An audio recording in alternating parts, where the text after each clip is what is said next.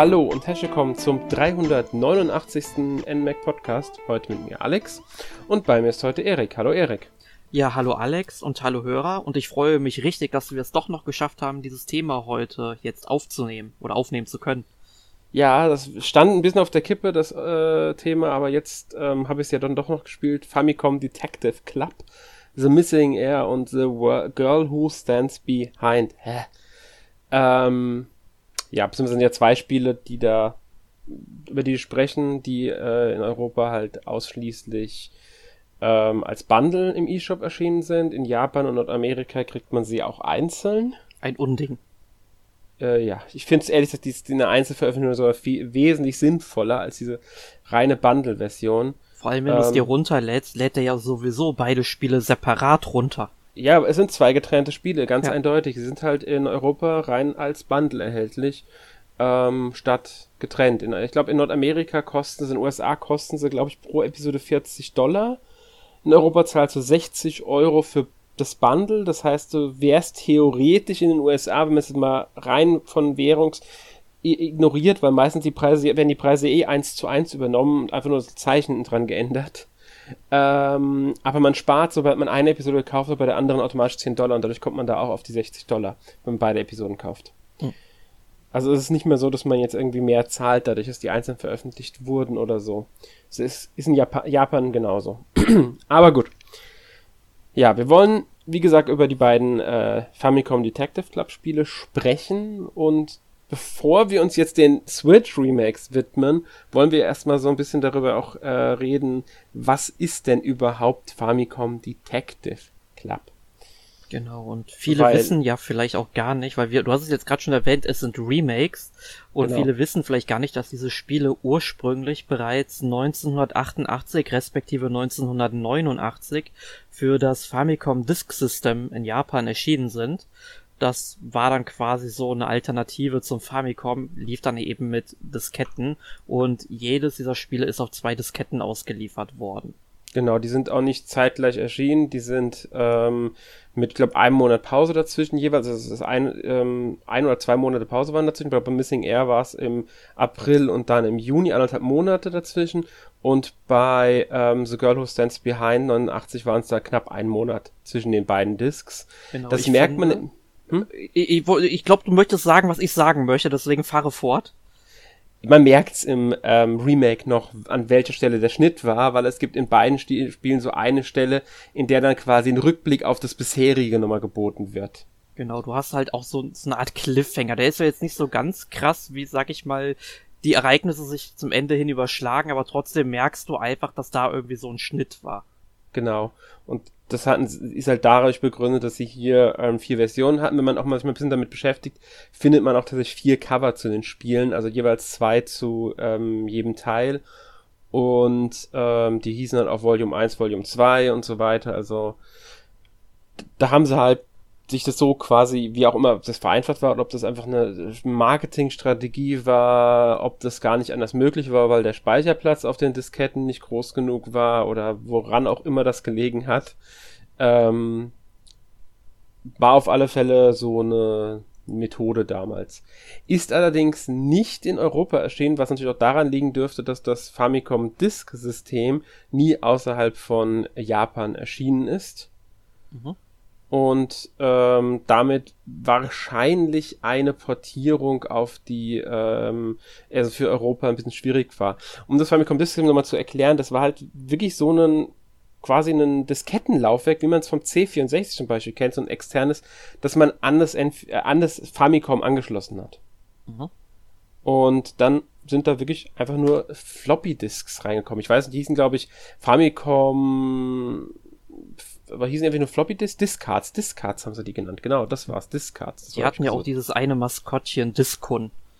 Genau, das war so quasi so eine Disk, die ein bisschen mit Augen und Ar leichten Armen und so weiter, ganz genau das Maskottchen davon gab's auch, ja. Die waren halt die, sie haben eine gewisse Ähnlichkeit mit den normalen PC-Disketten gehabt, mit den 3,5 Zoll Disketten.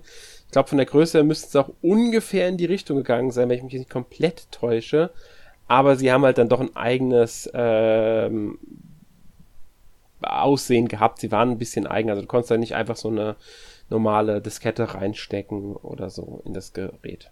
Ja, ja. und die, der Vorteil von diesen Disketten war ja auch, dass man direkt den Spielstand speichern konnte. Bei den Modulen war es ja eben ähm, erst einmal nicht möglich. Das kam ja erst relativ spät, die Module raus mit dem batteriegestützten Speicher, wo dann halt eine Batterie mit auf dem Modul war, wodurch es da überhaupt erst möglich war, ähm, halt im RAM-Bereich des Moduls dann eben seinen Speicherstand anzulegen.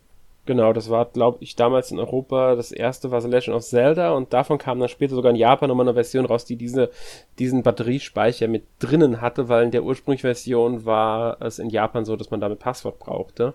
Und es war in Japan sogar bei deutlich mehr Spielen der Fall, als es noch bei, dann in Europa der, oder auch in Nordamerika der Fall war. Ähm, was einfach daran lag, die Spiele bei uns ein paar, äh, deutlich später kamen nochmal mit Verspätung. Ja.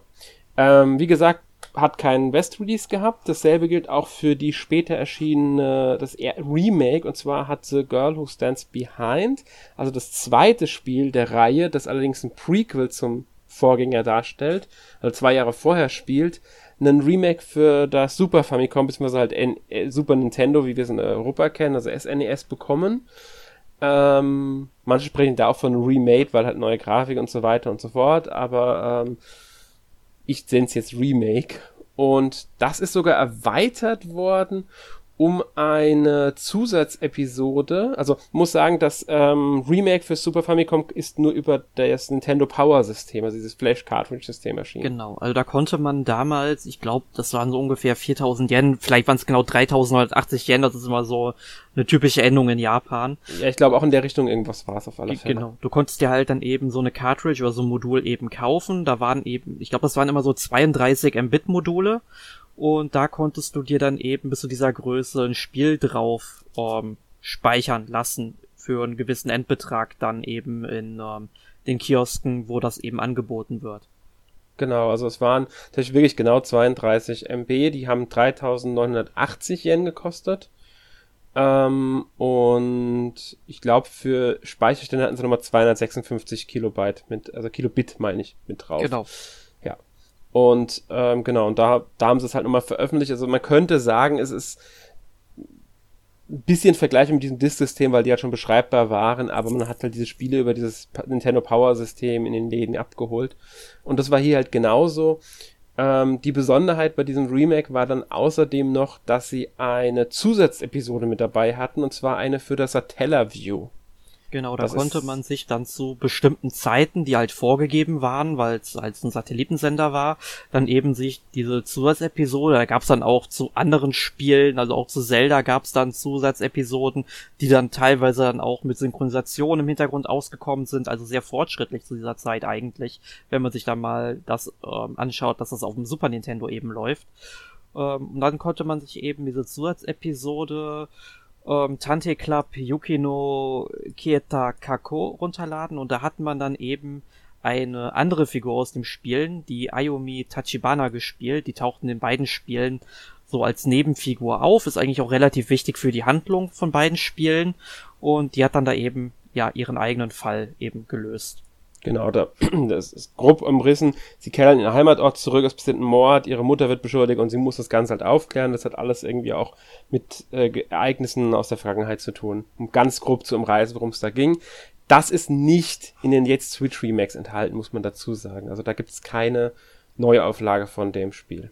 Was ich sehr schade finde. Ich finde, das wäre ja. vielleicht ein cooler Bonus gewesen, wenn du beide Spiele durchgespielt hast, dann, dass du dann irgendwie auf einmal erkennen die Spiele, hey, du hast ja zwei durchgespielte Speicherstände auf deiner Switch, dass jetzt irgendwie diese Bonus-Episode so als Überraschung auf einmal erscheint, wäre eine coole Sache gewesen, finde ich. Wäre es, ich fände es, da werden wir später nochmal genauer drauf eingehen, vielleicht sogar ganz cool, wenn sie das noch irgendwie umsetzen würden, aber wie gesagt, da gehen wir später noch drauf ein. Mhm. Ähm, die Spiele waren die erste Autorenarbeit von Yoshio Sakamoto. Äh, also hat das halt die Story geschrieben und so. Er war damals ähm, Writer, Autor halt von den beiden Famicom Detective Club Spielen, beziehungsweise Japan ja Famicom Tantei Club, wenn ich mich richtig erinnere. Mhm. Ähm, ich glaube, beim ersten war er vorwiegend Szenario Writer und beim zweiten, glaube ich dann, also wie gesagt, es war sein erster Autorenjob auf alle Fälle. Ähm, heute ist er natürlich wesentlich bekannter. Hat ja, ist ja, zählt neben ähm, Gunpei Yokoi und Toru Osawa zu den bekanntesten Personen von Nintendo äh, Research and Development 1. Ähm, hast du den Namen vorher schon mal gehört, bewusst, oder ist er dir neu? Nein, der ist mir auf keinen Fall neu, der Name. Also Yoshio Sakamoto ist schon eine, der, ich sag mal so, er ist nicht jeden bekannt, aber ist auf jeden Fall einer der bekannteren Gesichter von Nintendo. Also der hat ja zum Beispiel auch bei einigen Metroid-Spielen, unter anderem auch Super Metroid, ähm, da war er als Director tätig. Ich glaube später beim Remake von Metroid 2 war er nur Producer. Was mhm. heißt nur Producer? Da war er als Producer tätig, genauso wie bei den WarioWare-Spielen. Da war er, glaube ich, auch durchgehend als Producer tätig, war aber auch bei der Entwicklung von Kid Icarus zum Beispiel involviert. Genau, man sollte vielleicht dazu sagen, ähm, angefangen hatte als äh, Grafikdesigner für Donkey Kong 82, also das Game Watch Donkey Kong. Beim Metroid 1, beim allerersten, war er, war er an den Grafikdesigns, an den Charakterdesigns beteiligt. Äh, bei Kid Icarus war er Game Designer tatsächlich sogar was ja schon ein bisschen mehr ist. Ähm, und ab Super Metroid war er dann Director, also auch bei, äh, bei Metroid Fusion war er, glaube ich, sogar Chief Director. Äh, Metroid äh, Zero Mission hat er noch Director-Posten inne gehabt. Ich glaube, bei Other M war er auch Director. Also nicht bei den Metroid Prime-Spielen, sollte man vielleicht betonen. Außerdem hat er bei den Spielen vereinzelt an der Story mitgearbeitet. Besonders bei Metroid Fusion ist bekannt, dass er Scenario Writer und Story auch gemacht hat. Und wie du schon richtig gesagt hast, er war dann später bei ähm, Samus Returns Producer und jetzt auch bei Metroid Dread wird er wieder der Producer sein. Ähm, und bei, ähm, weil du jetzt schon Wario-Spiele erwähnt hast, tatsächlich war er bei einem der WarioWare-Spiele sogar Game Designer. Ich glaube, bei Touched müsste das gewesen sein. Mhm. Ja. Er hat auch natürlich noch etliche weitere Spiele ähm, ähm, mitverantwortet. Mitomo war daran beteiligt, Tomodachi Live war daran beteiligt und so weiter und so fort. Also Rhythm Heaven Fever, glaube ich, war eins von ihm. Also diese ganzen Rhythm Tengoku-Reihe da war irgendwie beteiligt. Er hat schon einige Spiele für Nintendo, sagen wir mal, umgesetzt. Ja. Ähm, und heute, also wie gesagt, er ist jetzt auch an dem nächsten Metroid wieder beteiligt als Producer halt. Davor hat er, das soll man, muss man auch sagen, auch die beiden Famicom Detective Club Remakes für die Switch jetzt als Supervisor und Producer mit begleitet. Logischerweise eigentlich waren ja auch seine ähm, ersten Autorenarbeiten und er ist halt wahrscheinlich die bekannteste Person vom ursprünglichen Team, die noch bei Nintendo ist. Genau, wenn wir jetzt schon von den Figuren oder Personen reden, die beim ursprünglichen Spiel beteiligt waren, dann sollten wir sagen, dass der Director damals Satoru Okada war, der ja. war bis 2012 bei Nintendo angestellt. Der war maßgeblich mit äh, Gunpei Yokoi daran beteiligt, den Game Boy und die Game Boy Watch Modelle zu entwickeln. Als äh, Producer war dann tatsächlich der verstorbene Gunpei Yokoi äh, mit von der Partie ja, ich denke mal, das sind noch diese zwei äh, Persönlichkeiten, die man hier noch erwähnen sollte. Also da haben sehr viele namhafte Figuren. Ich sag immer Figuren bei den Leuten. Ich bin da irgendwie heute total drauf geeicht, aber diese Personen, Entwickler, Produzenten und so weiter, die bei Nintendo eben angestellt sind, die waren daran beteiligt. Ja, vielleicht kann man noch erwähnen Kenji Yamamoto als Komponist der Spiele. Der war nämlich ähm, ab 87 an vielen Spielen beteiligt. Famicom Wars, ähm, ich glaube nur am zweiten Famicom Detective Club Spiel, am ersten bin ich mir gar nicht sicher, ob er da die Musik schon da schon dran beteiligt war. Aber er hat dann später sehr viele Metroid-Spiele mit begleitet für die Musik, ähm, auch Metroid Prime.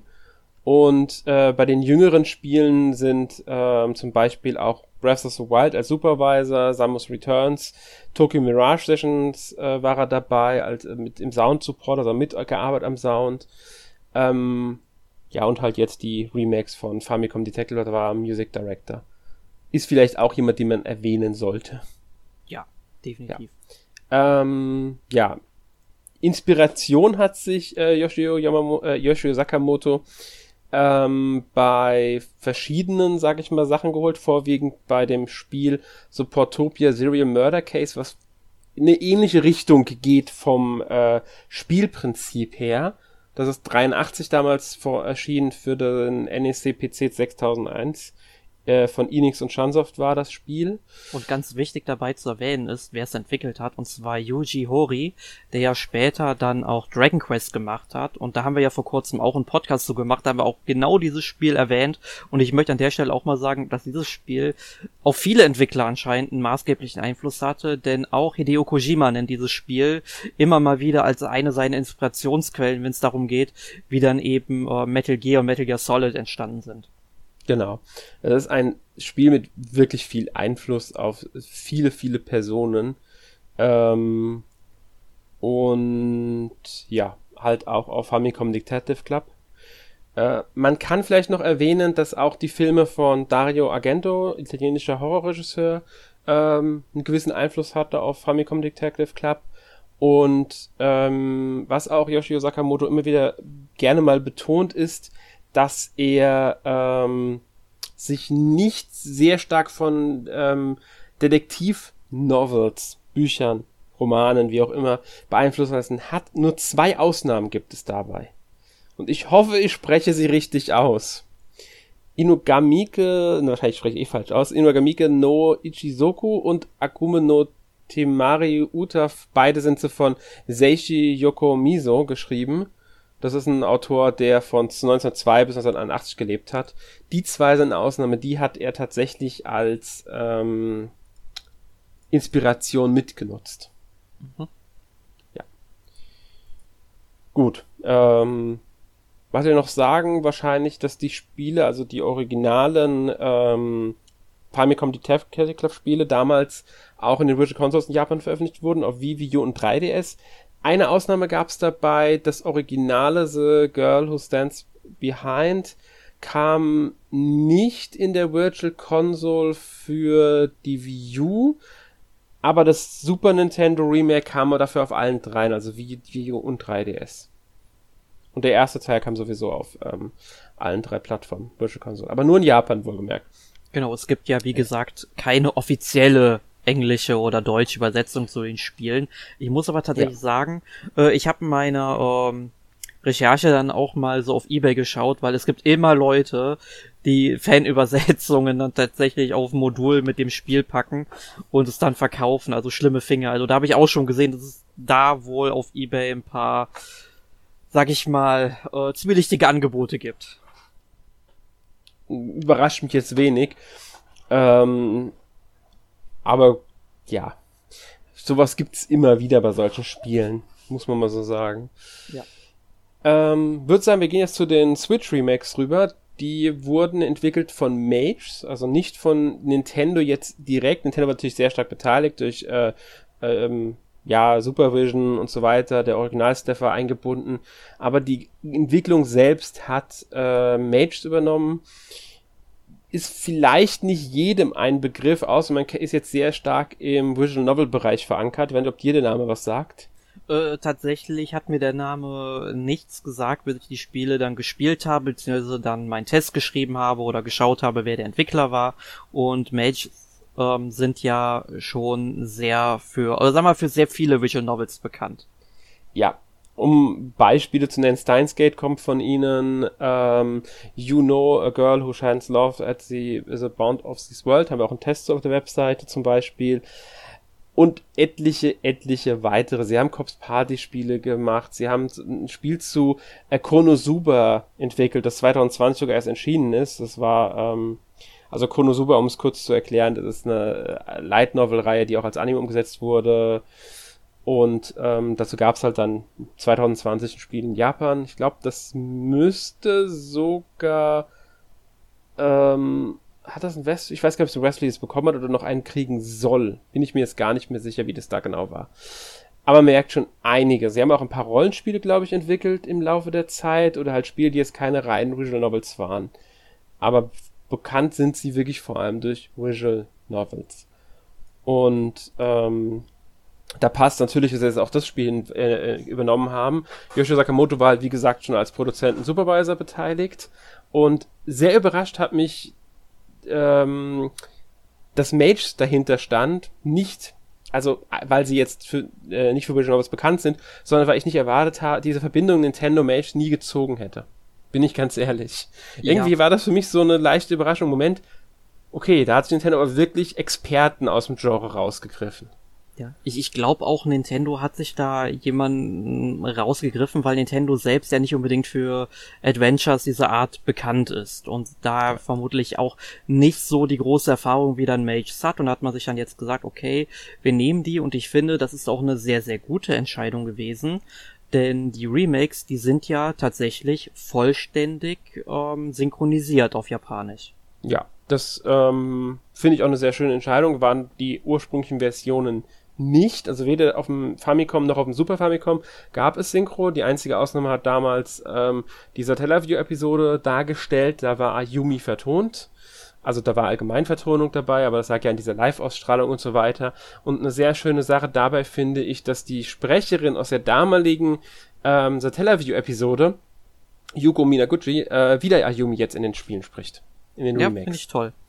Habe ich auch gedacht. Also ich lese, das ist ja schön, äh, dass sie die quasi zurückgeholt haben dafür. Ähm, ich meine, die anderen Sprecher mussten natürlich neu besetzt werden, was ja sehr logisch ist. Ich, es ist, ähm, sind auch gar nicht mehr so nah, äh, so unbekannte Sprecher. Also ähm, der Hauptcharakter wird von Megumi Ogata gesprochen, in Japan vor allem bekannt für ähm, Yugi Muto aus Yu-Gi-Oh!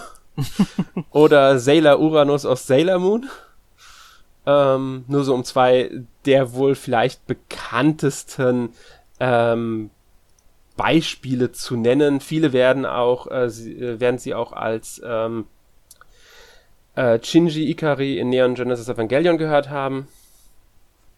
Also wer, Japan wer Anime auf Japanisch guckt, könnte die Stimme kennen. Jüngst übrigens auch bei High Rise Invasion, was ja auf ähm, äh, Netflix mittlerweile auch äh, verfügbar ist, äh, beteiligt als Synchronsprecherin. Ja. Und äh, Yuko Minaguchi, wie gesagt, schon in der ursprünglichen Episode beteiligt, aber halt auch ein paar bekanntere ähm, Charaktere jetzt, zum Beispiel bei Dragon Ball ähm, dabei und so. Also Dragon Ball ist auch Sailor Moon tatsächlich. Ähm, und also Sailor Moon Serie dabei beteiligt. Und Detektiv Conan sie dabei. Also auch hier merkt man ein paar bekanntere ähm, Projekte im Videospielbereich, ebenfalls ähm, sowas wie Tales of Reihe, Langrissa, ähm, Dead or Alive, Fantasy Star Online 2, solche Sachen tauchen da halt auf. Ja. Nur um da mal ein paar Beispiele für die beiden Hauptsprecher, sage ich jetzt mal, zu nennen. Mhm. Was ja auch eine sehr schöne Sache ist, da merkt man gleich, sie haben halt bekannte ähm, und äh, ja, erfahrene Sprecherinnen geholt für die beiden Hauptfiguren. Ja, finde ich auch gut, weil die ja doch sehr viel reden dann in der ganzen Geschichte.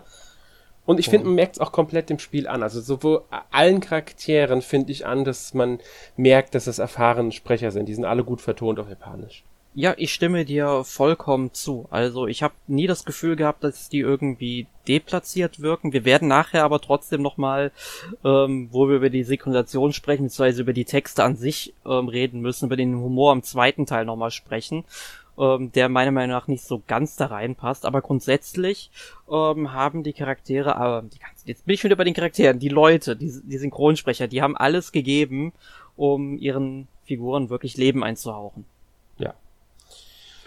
Ähm, die Switch Remakes wurden 2019 bereits angekündigt, allerdings damals nur in Japan. In Europa und Nordamerika, allgemein im Westen hat das keine Rolle gespielt, diese Ankündigung. Ich weiß gar nicht mehr, welcher, in welchem Rahmen das damals angekündigt wurde von Nintendo.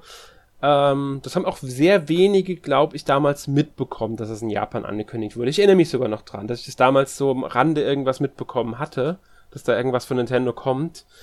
Ähm, und ich glaube, dieses Jahr war es dann erst Anfang 2021, dass sie dann auch bei einer, in einer im Zuge einer Direct tatsächlich die ähm, Ankündigung für Europa und Nordamerika nachgeholt haben, aber Ganz halt genau.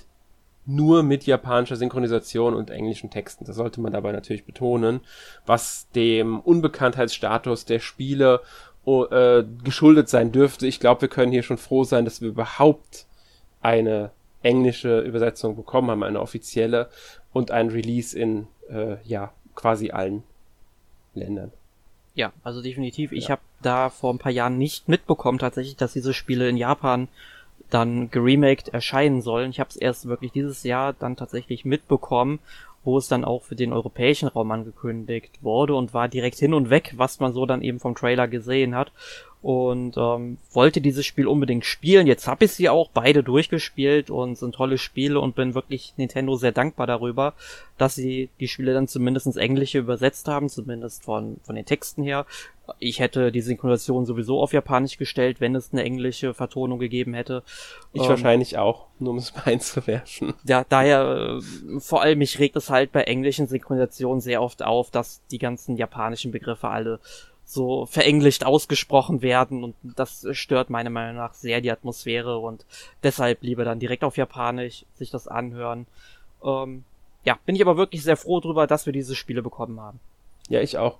Ähm, was wir vielleicht noch jetzt anschließend sagen sollten, ist, weil wir schon beim Switch Remake sind, das große, ähm, also den wo größten Anteil im ganzen Remake machen ja wirklich die Grafik aus. Weil äh, rein storymäßig und vom Ablauf her, ich habe mir ein paar alte Spielszenen angeguckt, es ist schon sehr, sehr nah am Original. Sie haben da nicht wirklich was verändert von der Story oder sonst irgendwie. Sogar einige Texte der Fanübersetzung, die ich mir mal als YouTube-Video angeguckt habe, sind identisch mit dem oder fast, fast identisch mit dem, was wir jetzt im Spiel haben. Ähm, natürlich nicht 100%, aber von dem, was halt die Bedeutung und so, weiß schon, was ich meine. Ihr wisst alle, was ich meine, denke ich. Ähm, aber es ist schon sehr nah am Original. Mal einige Szenen gibt sogar Vergleich-Screenshots zwischen dem neuen und dem alten und man sieht sofort, dass sie quasi diese Szene einfach nur in der neuen Grafik nachgebaut haben und halt wesentlich mehr Details in den Hintergrund reingepackt haben, was ja logisch ist, weil das alte Spiel war ja vom ganzen Bildschirmaufbau ganz anders. Da hatten wir, gab es ja nur einen kleinen Bildschirmausschnitt, unten war die ganze Zeit diese schwarze Box für den Text und rechts war die ganze Zeit die schwarze Box für das Menü und nur die linke, ja, die Hälfte vom Bildschirm würde ich mal sagen, ungefähr war es, oder ein Drittel, äh, zwei Drittel oder irgendwie so in die Richtung gehend, ähm, hat, äh, das eigentliche Spiel ausgemacht und jetzt haben wir halt ein wirklich schickes HD äh, bekommen. Ich denk mal, du stimmst mir dazu, dass das wirklich wirklich gut aussieht, dieses grafisch. Ja, also ich, wir müssen jetzt mal, müssen aber trotzdem unterscheiden. Also die Grafiken an sich, die sehen wirklich fantastisch aus. Ähm, da kann ich eigentlich überhaupt nichts Gegenteiliges zu sagen. Aber bei den Animationen, da ist meiner Meinung nach noch deutlich Luft nach oben gewesen. Da muss man aber dazu einwerfen, das ist ganz, ganz wichtig, das musst du das Genre bedenken.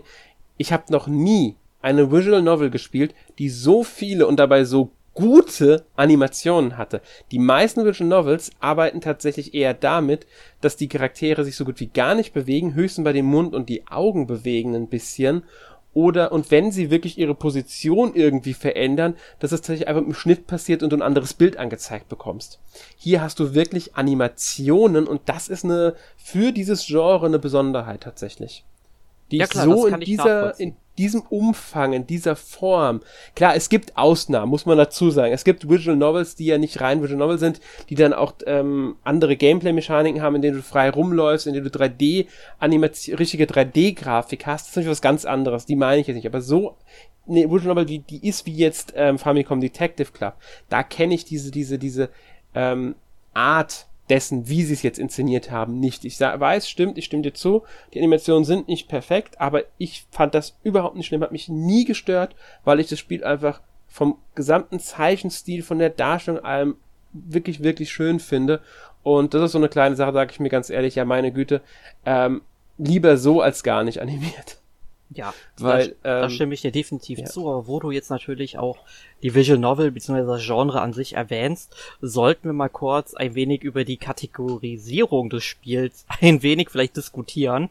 Ähm, also ich finde, man kann das nicht einfach sagen, dass es eine Visual Novel ist, denn ich finde, es weist ja sowohl natürlich die Elemente des Visual Novel Adventures auf, aber als natürlich auch Elemente des normalen Adventures und es gibt ja auch Point and Click ähm, Passagen. Und deswegen finde ich es da immer ein bisschen schwierig, das Ganze nur als Visual Novel zu bezeichnen. Das stimmt. Deswegen äh, wird deswegen auch der Begriff Visual Novel Adventure. Ein reine Visual Novel hätte diese Point-and-Click-Elemente nicht. Um das mal so einzustufen. Die würden fehlen. Das Adventure in dem, in der Bezeichnung, die ich uns im Plan auch hingeschrieben habe, Visual Novel Adventure, ähm, weist darauf hin, dass wir hier Adventure-Elemente haben. Point-and-Click-Adventure, normale Adventure, wie auch immer. Ähm, Ähnliches lässt sich ja auch ein bisschen über äh, die Ace Attorney-Reihe sagen, als Beispiel, die ja auch in einem ge gewissen Rahmen sehr starke Visual Novel-Anleihen hat, aber um einen sehr, sehr, sehr starken ähm, Adventure-Teil verstärkt genau. wird. Das ähnlich übrigens auch bei den Professor Layton-Spielen, die sind keine Visual Novels, haben aber sehr eindeutige Visual Novel Einflüsse. Die ganze Story-Darstellung und Präsentation oder viel davon läuft ähnlich ab wie bei einer Visual Novel, Du hast aber diesen ganz präsenten halt Rätselanteil, diese, diese Puzzle, die du lösen musst und das Untersuchen von, Ta von Umgebungen, um diese Puzzle zu finden und so weiter. Deswegen sind das eher Adventure. Hier haben wir aber, und das muss man einfach mal so sagen, ähm, der Großteil des Spiels ist eben Visual Novel. Ja, und ist sehr linear. Das, ist, das Lineare ist gar nicht mal das Schlimme dabei. Du, du machst halt, klar, du wählst Texte aus, du suchst mal einen, äh, guckst dich mal in der Umgebung um, ähm, kann zwischen Personen, mit denen du redest, wechseln und so weiter. Aber es ist alles schon sehr äh, Text- und Dialog-lastig. Die meisten Sachen, die du tatsächlich irgendwie voranbringst, äh, erreichst du dadurch, dass du diese, diese, diese Texte, die Unterhaltung führst, die Leute die richtigen Sachen fragst, was wiederum Adventure-Einflüsse hat. Deswegen ist es, ich stimme dir zu, es ist nicht hundertprozentig als Visual Novel zu bezeichnen. Es ist für mich aber auch noch kein, kein reines Adventure, weil dafür nee, ist es zu wenig Adventure und zu viel Visual Novel. Und deshalb stufe ich es für mich persönlich als ein ganz klares Visual Novel Adventure ein. Ähm, das allerdings auch ein sehr guter Einstiegspunkt meiner Meinung nach ist für Leute, die mit Visual Novels bisher keine Berührungspunkte hatten, aber solche Adventure wie eben auch Ace Attorney oder Professor Layton mögen ähm, und damit klarkommen, wenn sie halt mehr zu lesen und weniger zu rätseln haben als jetzt in den Spielen. Ähm, da finde ich, ist das hier ein sehr guter Übergang in diese Visual Novel Richtung, weil es gibt ja auch Visual Novels, die ganz anders sind. Wenn ich da an Aokana denke, da hast du vielleicht mal äh, jede Stunde einmal äh, ähm, Multiple-Choice-Frage, in der du drei Antworten auswählen darfst und dadurch lenkst du die Geschichte in eine minimal andere Richtung, kriegst dann verschiedene Enden auch noch, aber das war's. Die meiste Zeit liest du eigentlich nur. ja. Ja, aber ich musste aber das tatsächlich sagen, ähm, dann hier bei Famicom Detective Clubs, da wirkt das aber trotzdem am Ende wie aus einem Guss irgendwie, trotz ja. dieser verschiedenen Anleihen. Also da gibt es dann andere Genre-Mischungen. Ich weiß gerade gar nicht, wie es heißt, aber da haben Arne und ich damals auch mal im Podcast so gemacht. Das war so ein, ja, Taktik-Strategie-Rollenspiel ähm, mit sehr starken ähm, Visual Novel Anleihen. Du hast dann wirklich erstmal so ein bis zwei Stunden Text, dann kommt ein Kampf und dann wieder so zwei Stunden Text. Also da bin ich wirklich wahnsinnig geworden, ne? Weil äh, das finde ich ist eine Mischung, die nicht passt irgendwo. Aber hier ähm, kommen wirklich Elemente zusammen, die ineinander verzahnt für mich auch einen Sinn ergeben und dadurch ein gutes Spiel machen. Ja. Man muss dazu sagen, sehr viele Visual Novels heutzutage sind Adventure geworden. Also ich kenne unglaublich viele Visual Novels mittlerweile, die diesen Adventure-Einschlag kriegen. Oder irgendwelche anderen Gameplay-Einschläge halt noch haben. Ich denke nur an Gnosia, was ja dieses Werwolf-Prinzip nutzt. Ähm, oder zum Beispiel an AI Somnium Files, was ja sogar ein Gameplay-Element hat, in dem du dich komplett frei in der 3D-Umgebung be bewegst und Rätsel lösen musst. Genau. Ähm, von daher, also, ja, es gibt Mischungen, die funktionieren und es gibt Mischungen, die eben nicht funktionieren. Und ein Taktikrollenspiel, bei dem du halt dann auch damit rechnest, dass du Taktikrollenspiel bekommst. Und dann musst du immer zwei Stunden erstmal lesen, bevor du mal Taktikrollen spielen darfst. Hm, hm. Weiß ich nicht, ob das so das Passende ist. Ja. Ich weiß ja dann nicht, welches Spiel du meinst gerade. Um, ähm, um, ähm, ich kann es ja letzte tatsächlich gar nicht mehr sagen. Das, äh, es war auf, ich glaube, ein NES-Spiel tatsächlich auch. Vielleicht weiß ja jemand aus der, äh, also von euch Hörern und Hörerinnen, wer das Spiel wir meinen, also Erik meint, dann könnt ihr das gerne mal in die Kommentare schreiben. Ähm, als kleine Erinnerungsstütze. Ja. Auf jeden Fall ähm, zurück zu Famicom Detective Club. Genau. Ich denke, äh, Visual Novel Adventure sind wir uns jetzt einig mit, dass wir das so bezeichnen können, oder? Genau, also da stimme ich dir ja. zu. Und wir sollten jetzt auch an der Stelle überhaupt mal sagen, wen man denn überhaupt spielt. Also man spielt einen jugendlichen Detektiven, der ist 15, 15 Jahre alt im zweiten Teil und 17 Jahre im ersten, weil der zweite Teil halt ein Prequel ist. Der hat ähm, im Spiel selbst ähm, erst einmal kein eigenen ähm, Namen, also der bekommt jetzt vom Spiel selbst, also von den Entwicklern keinen Namen vorgesetzt. Wenn man sich jetzt allerdings mal den Trailer anschaut, dann sieht man ganz klar, dass Nintendo den Taro Ninten genannt hat. Genau. So habe ich den jetzt einfach auch genannt und falls wir jetzt auch von Taro Ninten sprechen sollen, merkt euch einfach, das ist dieser zunächst namenlose Protagonist. Genau, also es ist der quasi der Name, den sie für Pressematerial benutzt haben. Äh, Gibt es ja bei solchen Spielen häufiger, dass sowas genommen wird. Einige Entwickler wählen dann halt einfach den Namen des Spiels oder den Namen von Entwicklerstudio oder sonst irgendwie sowas. Genau, das Nintendo hat, man hat ja sich auch äh, zum Beispiel damals bei Mother beziehungsweise Earthbound Begins, es Earthbound Begins oder Earthbound Origin. Jedenfalls der erste, der erste Teil vom NES jedenfalls. Äh, der Charakter hat ja offiziell, glaube ich, auch keinen Namen, wird aber gerne mal als Ninten bezeichnet. Genau. Das hat, dieses Ninten hat bei Nintendo auch so einen gewissen Klassiker-Charakter, das haben sie gerne mal schon gemacht, das so zu verwenden. Vornamen haben sie Altaro genommen, keine Ahnung warum. Kann ich so nicht sagen. Ähm, hat jetzt nichts mit den Entwicklern, soweit ich weiß, zu tun. Äh, vielleicht ist aber nur ein Lieblingsname von irgendjemandem, vielleicht heißt ein Kind von jemandem so. Es ist, sie haben es halt sich so entschieden für den Namen. Ähm, ja.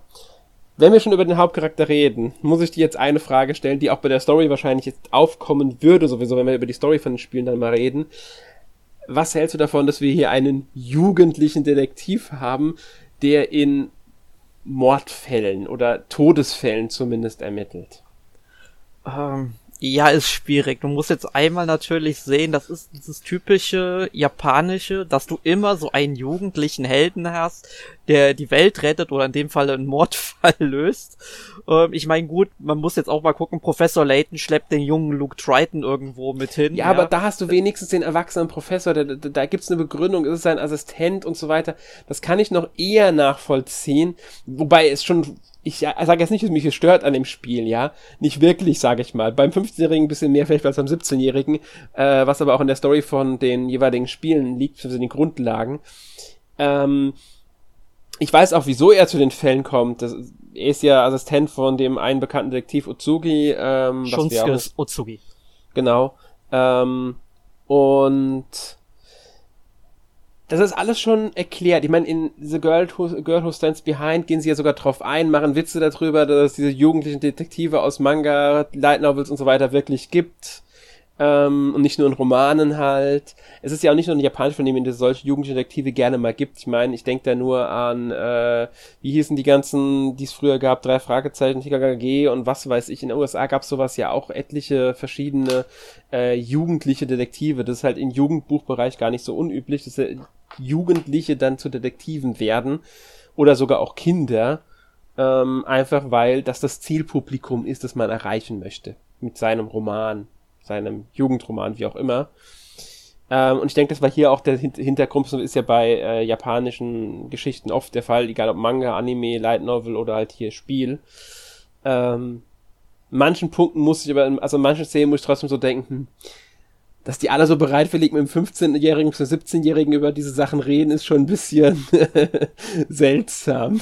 Ja, also ich muss aber tatsächlich sagen, so viel hinterfragt habe ich das tatsächlich ich auch gar nicht. nicht. ich habe es hingenommen und hatte meinen Spaß mit dem Spiel. Auch wenn es natürlich so, wenn wir drüber reden, schon ein bisschen kurios oder albern ja. ist. Es ist mir eh, beim Nachdenken über das Spiel, als ich meinen Test eingeschrieben habe, so ein bisschen aufgefallen halt, ähm, dass es da schon so ein bisschen, hm, ja.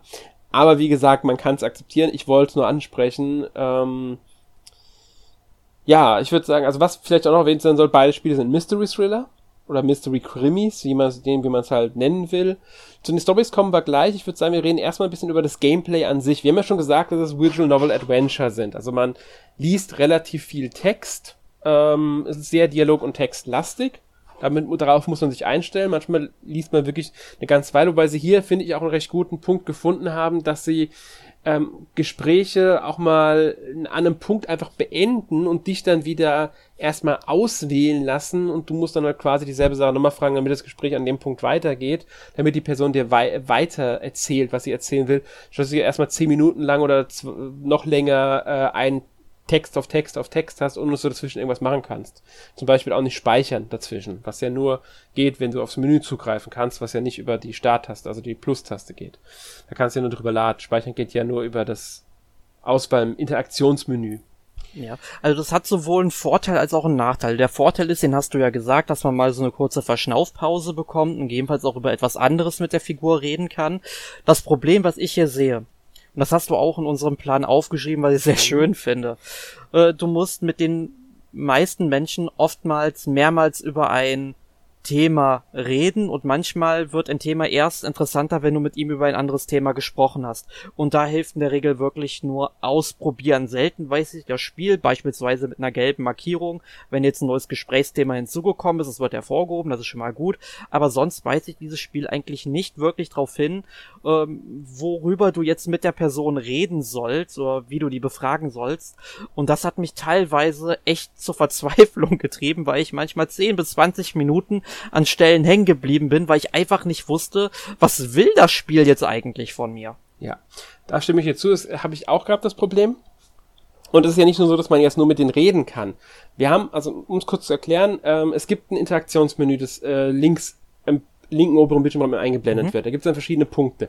Die sind ein bisschen von der Situation abhängig. Also man kann nicht immer nehmen, also Take auswählen. Man kann auch nicht immer jemandem was zeigen. Ähm, manchmal kann man auch nicht mehr mit jemandem sprechen, weil man erstmal jemanden zu sich rufen muss oder so. Also es gibt verschiedene Sachen, die halt möglich sind. Ähm, und es ist auch nicht immer nur notwendig, ich jetzt sage zum Beispiel, ich befrage jetzt Person XY über Thema A und dann nochmal über Thema A und nochmal über Thema A und beim vierten Mal gibt er mir eine andere Antwort.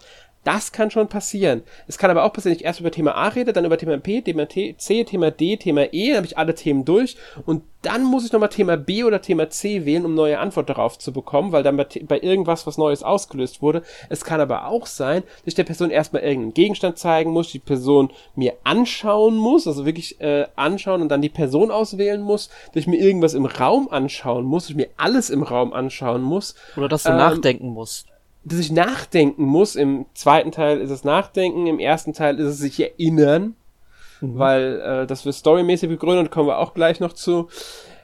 Also, manchmal ist es wirklich reines Rumprobieren, wie komme ich jetzt weiter. Und dann kommt dazu, dass man auch noch an diesem Ort gefangen ist. Man kann also nicht irgendwie sich sagen, okay, ich komme jetzt nicht weiter, ich versuche mal an einer anderen Stelle was. Was sogar hilfreich ist, weil man weiß, okay, ich muss jetzt hier was machen. Wenn man auch noch zwischen mehreren Orten hin und her reisen darf, am besten zwischen, am schlimmsten zwischen drei verschiedenen Orten, ich glaube, es war das Maximum, was geht, wenn man so festhängt, darfst du auch noch zwischen drei Orten hin und her reisen, musst gucken, an welchem Ort muss ich jetzt überhaupt was machen, damit das weitergeht. Wo ja. muss ich jetzt genau hin, um ich irgendwas Neues auszulösen. Ja, und da das Spiel halt wirklich linear ist, mhm. kann man nicht irgendwie sagen, ich löse jetzt an dem Punkt was aus und kann das andere erstmal ignorieren. Das kann man, passiert ganz, ganz selten, dass man vielleicht mal ähm, den Ablauf ein bisschen anders hat, dass halt dann, was ich, mehrere Sachen auf parallel laufen können, theoretisch, und dass da die Reihenfolge egal ist. Man ist sowieso ab einem bestimmten Punkt, und das dauert nicht so nicht lange, wieder komplett linear und da hat man halt statt A erst B gemacht und das macht keinen Unterschied, was man zuerst gemacht hat, welches Gespräch man zuerst geführt hat, mit welcher Person halt man zuerst geredet hat. Man muss sowieso am Ende dann mit A über ein bestimmtes Thema reden und bevor man dieses Thema mit ihm reden kann, muss man auch mit B komplett geredet haben, zum Beispiel. Genau, ich möchte an der Stelle gerne mal aus meinem Test zitieren, wenn du nichts dagegen hast, weil das ist ein bisschen stressig zusammenzufassen und frei zu reden, deswegen lese ich es an der Stelle einfach mal vor. Das bezieht sich auf den zweiten Teil. In The Girl Who Stands Behind müssen wir uns mit Ryoko Katsuragi in ihrer Wohnung über ein Mordopfer unterhalten und mit ihr gemeinsam auf ihre Jugendfreundin Sayaka Ishibashi warten. Diese taucht jedoch nicht auf, weshalb wir die Möglichkeit nutzen, von einem Telefon in ihrer Wohnung in einer Kneipe anzurufen, die wir am Tag zuvor bereits aufgesucht haben, um uns mit einem Barkeeper über besagten Mord zu unterhalten. Die Telefonnummer entnehmen wir der Aufschrift einer Streichholzschachtel, die sich schon vor dem ersten Kneipenbesuch in unserem Inventar befand damit die Bar jedoch das für die Story relevante Gespräch, äh, damit in der Bar jedoch das für die Story relevante Gespräch ablaufen kann, müssen wir diese Streichholzschachtel zwangsweise Frau Katsuragi in die Hand drücken, damit diese zum zufällig richtigen Zeitpunkt in der Kneipe anrufen kann. Das Problem hierbei ist, dass wir ihr das Streichholzschächtelchen erst aushändigen können, nachdem wir in der Bar angerufen haben. Es ist jedoch zuvor schon möglich, ihr die Schachtel zu zeigen. So klicken wir uns ungewollt und außerdem viel zu häufig und reichlich stupide durch die Auswahlmöglichkeiten, bis irgendetwas auf dem Bildschirm passiert. Das nervt auf Dauer und mich hat es wirklich sehr genervt, wie man daran vielleicht erkennen kann. Also, ich muss sagen, im zweiten Teil fand ich es gar nicht mehr so schlimm. In The Girl Who Stands Behind kam ich deutlich besser durch. Keine Ahnung warum, weil ich mich dran gewöhnt hatte und wusste, wie ich vorzugehen habe, nachdem ich äh, den äh, ersten Teil schon gespielt hatte. Und da habe ich aber teilweise wirklich so, äh, manchmal so gehangen, dass ich wirklich gesagt habe, nee, ich mache jetzt eine Pause, ich keine Lust mehr weiterzuspielen und habe dann äh, erstmal die Switch ausgemacht, was anderes gemacht. Ähm, es ging mir im zweiten Teil gar nicht so. Den zweiten Teil habe ich relativ äh, schnell auch durchgezockt im Vergleich zum ersten, habe ich hab ich ein bisschen länger für gebraucht. Äh, nicht was die Spielzeit angeht, sondern was den Zeitraum, in dem ich es durchgespielt habe, angeht. Aber ich stimme dir zu, genau, das ist das wahrscheinlich größte Problem äh, dieser beiden Spiele. Was ich aber dazu sagen möchte, so nervig das ist, trotzdem habe ich die beiden Spiele unglaublich gerne gespielt und es hat mir nie dauerhaft die Motivation geraubt, diese Spiele weiterzuspielen. Das ja. sei vielleicht hier noch gesagt. Ich war immer motiviert und ich wollte immer auch erfahren, wie geht denn jetzt die Geschichte der Spiele weiter. Ja, da, da, da bin ich ein bisschen ähm, anderer Meinung. Also den ersten Teil, den habe ich unglaublich gerne gespielt und ich finde, der ist von der Story her auch eine der besten Geschichten, die ich in Videospielen spielübergreifend bisher gesehen habe, weil es da sehr viele ja Überraschungen und Wendungen drin gibt, die wirklich sehr gut funktionieren und auch gut aufgelöst werden. Beim zweiten Teil, da konnte ich eigentlich das Ende ab der Hälfte schon spätestens voraussehen, was da noch passiert. Und daher hatte ich da jetzt, sag ich mal, nicht so die große Motivation für. Ja, aber da muss man so sagen, also ich habe auch ein paar Sachen vor, beim zweiten Teil vorausgesehen, aber beim ersten muss ich auch ehrlich sagen, dass ich die Auflösung am Ende, ja, ohne jetzt das verraten zu wollen, sehr, sehr früh vorhergesehen habe. Das war mir sehr, sehr früh bewusst, wie das Ganze ausgehen wird. Also auf was es hinausläuft am Ende. Ähm, ich weiß auch nicht wieso, es war mir sehr schnell bewusst irgendwann. Ähm, nachdem die Anzeichen dafür da waren, habe ich es einfach, ja, so wird es wahrscheinlich hinauslaufen und auf, mit den meisten Punkten hatte ich am Ende recht. So ging es mir auch bei The Girl Who Stands Behind. Aber sowas stört mich nicht. Da bin ich ganz ehrlich. So, sowas akzeptiere ich einfach, weil der Weg dahin für mich viel mit ausmacht. Und ich fand die Geschichte von, auch vom zweiten Teil ähm, spannend genug und auch durch die Charaktere interessant genug, um wirklich bis zum Ende weiterspielen zu wollen. Außerdem fand ich, bin ich sowieso, ich mag solche ähm, Grusellegenden wie sie ja hier auch mit drin hängt. Sowas mag ich einfach unglaublich gerne. Und da hat sich das Spiel einfach bei mir durch das Thema, das sie da reingebaut haben, einen riesen Pluspunkt abgeholt. Mhm. Das macht, denke ich, auch ein bisschen was mit aus, wie viel, ähm, wie viel kann man mit der Geschichte, Grundgeschichte an sich anfangen. Ich denke, das macht viel mit aus. Also ich fand beide Geschichten trotzdem wirklich gut. Ich habe sie beide gerne gespielt. Ähm, ich würde nicht sagen, welche die bessere ist, weil ich habe sie wirklich beide gerne gemacht. Der erste Teil ist wahrscheinlich der et etwas bessere, stimme ich dir stimme ich jetzt schon zu. Ähm, aber ich fand den zweiten, wie gesagt, auch nicht viel schlechter. Ähm, was ich ein bisschen sagen muss im Nachhinein, ich glaube, ich hätte lieber erst The Girl Who Stands Behind und dann The Missing Air gespielt.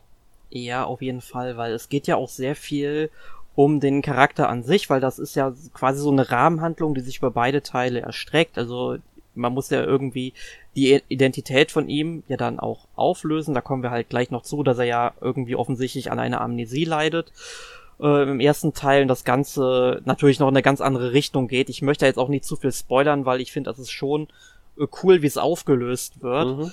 Ähm, aber da ja The Girl Who Stands Behind ein Prequel zu The Missing Air ist, würde ich an der Stelle auch unseren Hörern empfehlen, erstmal den Teil zu spielen, weil äh, der wirft halt wieder viele Fragen auf und die kennt man eigentlich beantwortet schon aus dem ersten Teil und ja, deswegen fand ich das auch ein bisschen schleppend. Ja, muss man, das ist wirklich so, dass mein größtes Problem war, dass ich den ersten Teil zuerst gespielt habe und nicht das Prequel. Und ich würde ja auch allen definitiv empfehlen, spielt zuerst The Girl Who Stands Behind und dann The Missing Air, weil das die chronologische Reihenfolge ist und auch meiner Meinung nach die wahrscheinlich bessere Erfahrung, ähm, wie die Story erzählt wird. Defi würde ich jedem wirklich zu raten, so vorzugehen. Ähm, ich würde sagen, wir kommen jetzt auch mal zu den beiden ähm, Spielen, also den Stories an sich der Spiele. Wollen wir erst über The Girl Who Stands Behind oder erst über The Missing Air reden? Das überlasse ich dir. Aber wir können gerne The Girl Who Stands Behind jetzt mal zuerst besprechen, weil wir auch sagen, es okay. macht chronologisch mehr Sinn. Gut, also The Girl Who Stands Behind ist wie gesagt äh, der zweite Teil, aber das Prequel zu The Missing Air spielt zwei Jahre vor dem Spiel, also vor The Missing Air. Entsprechend der Protagonist ist 15. Ähm, am Anfang, das ist jetzt kein großes Spoiler, weil es wirklich die erste Sequenz ist, sieht man halt, wie er vor Polizisten davonläuft und dann auf den Detektiv, wie hieß er nochmal, du hast gesagt den Vornamen? Shunsuke Utsugi heißt er. Genau. ähm, ich habe mir nur Utsugi notiert, deswegen war beim Vornamen jetzt nicht mehr sicher, ähm, der nimmt ihn halt dann quasi auf bei sich als Assistenten und ein paar Monate später kommt es halt zu einem Mordfall und die beiden werden, also Utsugi wird beauftragt äh, von der Polizei zu helfen und ähm, der wiederum gibt den Fall äh, an seinen Assistenten, seinen 15-jährigen Assistenten ab ähm, und der ermittelt dann halt, die Polizei hofft auch ein bisschen auf seine Hilfe, weil die, das Opfer ist, äh, ein, ist die 15-jährige Yoko Kojima und man muss halt vorwiegend an ihrer Oberschule ermitteln. Ähm, irgendwie ist da so der Glaube, es wird zumindest so vermittelt, dass äh, ein gleich, äh, einem Gleichartigen erzählen die Schüler mehr, da man aber auch die Lehrer befragen muss, kann da so ein bisschen, mich hat's nicht gestört, bin ich ganz ehrlich, aber das halt ein, was weiß ich, ich sag mal 50-jähriger, 60-jähriger Lehrer einem 15-jährigen alles mögliche erzählt, ist halt schon ein bisschen, hm, aber gut. Davon hatten ja, wir es ja schon. Und dass keiner fragt, musst du nicht eigentlich auch in der Schule sein? Ganz genau, das ist auch so, so ein Fall. Außerdem, ähm, der Detektiv liest den auf. Eigentlich müsste er versuchen rauszufinden, wo kommt er her. Ähm, wo, warum ist der überhaupt hier? Die Polizei müsste da ganz anders hinterher sein, um seine, um halt rauszufinden, warum ist er jetzt dort? Ist er ein Weise? Ist er, ist er, ist er von zu Hause ausgerissen? Oder was ist da vorgefallen? Ist es ein 15-Jähriger? Weißt du, der ist, der ist mehr als, das ist einfach nur minderjährig. Ich meine 17 auch, aber trotzdem, da müssten die ganz anders vorgehen bei. Aber okay. Man kann sagen, sie, wahrscheinlich wurde das alles irgendwie geklärt in den Monaten, die man nicht mitbekommt. Zumindest so weit, dass das akzeptabel ist. Deswegen will ich es gar nicht in Frage stellen. Dass die Lehrer so offen mit ihm reden, ist da so eine andere Sache. Ähm, aber gut, weiß ich, wie es mit 15 ist. Kann man da schon einen Mittelschulabschluss in Japan haben? Weil nach der Mittelschule endet ja die Schulpflicht. Man muss jetzt nicht zwingend eine Oberschule besuchen. Das ist ja in Japan nicht zwingend erforderlich. Kann, kann man haben, weil ich meine, wenn du mit sechs das Jahren in die nämlich. Grundschule kommst, dann bist du ja zwölf, wenn du rauskommst, mit Glück, ne? Und ähm, dann genau, also ich meine drei Jahre auch Mittelschule.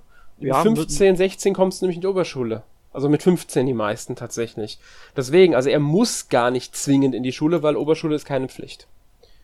Das sind nämlich die Klassen äh, 10, 11 und 12. Also in Japan endet wie in Deutschland die Schulpflicht nach dem neunten Schuljahr. Ja. Aber es ist, ja. man muss auch dazu sagen, statistisch gesehen ist es ja unwahrscheinlich, dass jemand eben nicht zur Oberschule geht. Natürlich. Also, so, ich sag mal, so 98 Prozent ungefähr aller japanischen Schüler gehen auch tatsächlich auch eine Oberschule. Logisch. Es gibt dann natürlich immer Umstände, weswegen es jemand nicht kann. Zum Beispiel, wenn jemand wirklich eine Weise ist oder so und äh, einfach Geld braucht und arbeiten gehen muss oder aus anderen Gründen kann passieren. Aber ich weiß, normalerweise ist es üblich, dass die in die Oberschule gehen.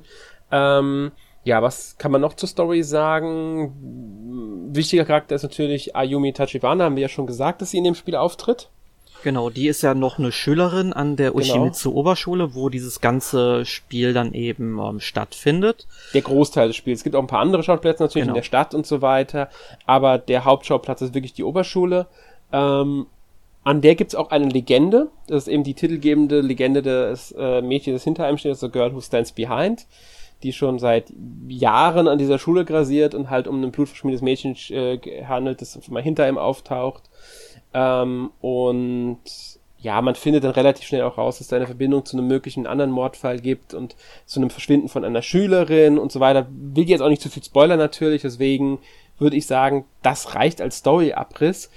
Ähm, was mich bei, der, bei dem Spiel halt wirklich ähm, motiviert, war eben diese Legende das ähm, The Girl Who Stands Behind, auch wenn ich da natürlich relativ bald ein paar Vorahnungen hatte, was es damit auf sich hat und auch da hatte ich recht. Aber ich trotzdem mochte ich, dass es so manchmal diese eine leichte Gruselstimmung hatte, das Spiel dadurch. Es gab so ein paar Szenen, die einfach so richtig schön in der Hinsicht inszeniert waren und das mochte ich halt einfach. Ähm, und dadurch hat das Spiel halt bei mir, wie gesagt, diesen Pluspunkt bekommen. Genau, also das ja. ist schon ganz gut gemacht. Das Einzige, was mich, das habe ich ja schon mal angedeutet, mich an diesem Spiel stört, ist dann teilweise so der ähm, Humor, der manche ernste Situationen wirklich ins Lächerliche zieht. Also es gibt zum Beispiel eine Szene, ich will jetzt gar nicht so viel ähm, drauf eingehen, aber da sag ich mal, wird der Hauptcharakter quasi in eine Ecke gedrängt und du denkst jetzt, oh mein Gott, der, der ist jetzt hier der, der Täter, der Mörder und, und dann äh, lacht der auf einmal, hey, nee, ich hab dich nur verarscht. Ja, das fand ich auch ein bisschen seltsam, die Szene. Ähm, besonders weil das für mich nicht zu dem Charakter gepasst hat, der das eben macht. Das fand ich ein bisschen, naja, ähm, sehe ich so als die Szene an, wo dann wirklich mal jemand von den Erwachsenen äh, quasi sagt, nee, sorry, jetzt ist vorbei, ähm, warum soll ich mit dem 15-Jährigen hier die ganze Zeit den Scheiß abziehen? ähm, soll mal wenigstens die Polizei vorbeikommen, das hätte man auch anders vermitteln können. Aber das ist auch die einzige Szene, bei der mich der Humor wirklich gestört hat. Der ganze Rest sage ich mir so, ja, meine Güte, das ist halt dieser typische Humor. Ich bin ja durch die Anime-Serien gewohnt, ich bin ja durch Manga gewohnt. Es gehört für mich einfach mittlerweile bei solchen Geschichten dazu. Deswegen ja, hat's mich überhaupt nicht gestört. Äh, die eine Szene fand ich, wie gesagt, auch sehr seltsam. Da habe ich auch erst gesagt, uh, Wendung, mit der ich nicht gerechnet habe und dann, ja, okay. Aber meine Güte, äh, ist halt so ähm, kann ich akzeptieren, weil mich der Rest der Story einfach gut motiviert hat, gut unterhalten hat und auch bis zum Ende äh, interessant genug war, obwohl ich halt wie beim anderen Spiel vieles äh, erahnt hatte. Ja, nee, nee, also ich, ich hatte da, weil ich ja erste Missing Air gespielt habe, was ja das deutlich ernstere Spiel auch ist. Ja. Ähm, da, da habe ich dann schon was anderes erwartet tatsächlich. Ich meine, da, da gibt's ja auch, ich weiß gerade gar nicht mehr, wie er heißt, dann dieser eine äh, Schüler, der sich dann auch noch verkleidet, um irgendwie in so eine Bar unerkannt reinzukommen. Ja, ich das weiß fand ich auch schon sehr albern, irgendwie unpassend. Ich meine, ich habe es dann hingenommen irgendwie. Ich, äh, ich finde, es passt zu dem Schüler tatsächlich, zu dem Charakter von dem, weil ich will jetzt nichts verraten, aber er verkleidet sich ja aus zwei Gründen ähm, einmal, weil er halt sich verändern will, sage ich mal, und wegen den ganzen Ereignissen, die da sind. Ich will, wie gesagt, nicht zu viel verraten, weil das könnte sonst ähm, ein bisschen was vorwegnehmen. Das macht es ein bisschen schwer, darüber zu reden. Aber ich finde, es passt zu ihm, dass er eine so, sag ich mal, oberflächliche ähm, Reaktion zeigt, um damit umzugehen, was er quasi auch erlebt hat. Und ähm, er ist halt einfach so jemand. Und ich kann, kann mir das bei ihm, finde ich, passt das absolut zu ihm, dass er so handelt, weil er nun mal, ohne sagen zu wollen, nicht unbedingt der ähm, Schlauste ist. Ja, ist nicht die hellste Leuchte am Himmel. Das stimmt ja, schon. Aber ein sehr sympathischer Kerl, muss ich dazu sagen. Ich mochte ihn wirklich. Ähm, und ich finde, bei ihm passt diese, passt diese Szene, also das passt schon zu, zu ihm und wie er halt, ähm, glaube ich, mit sowas umgeht. Deswegen hat mich das auch nicht sonderlich gestört. Ja. Aber gut, ich würde sagen, wir gehen dann auch mal auf The Missing Air ein bisschen stärker ein. Ähm, die Story von dem Spiel beginnt tatsächlich damit, dass der Hauptcharakter aufwacht und jemand ihn rettet, weil er scheinbar von der Klippe gestürzt ist und an Amnesie jetzt leidet.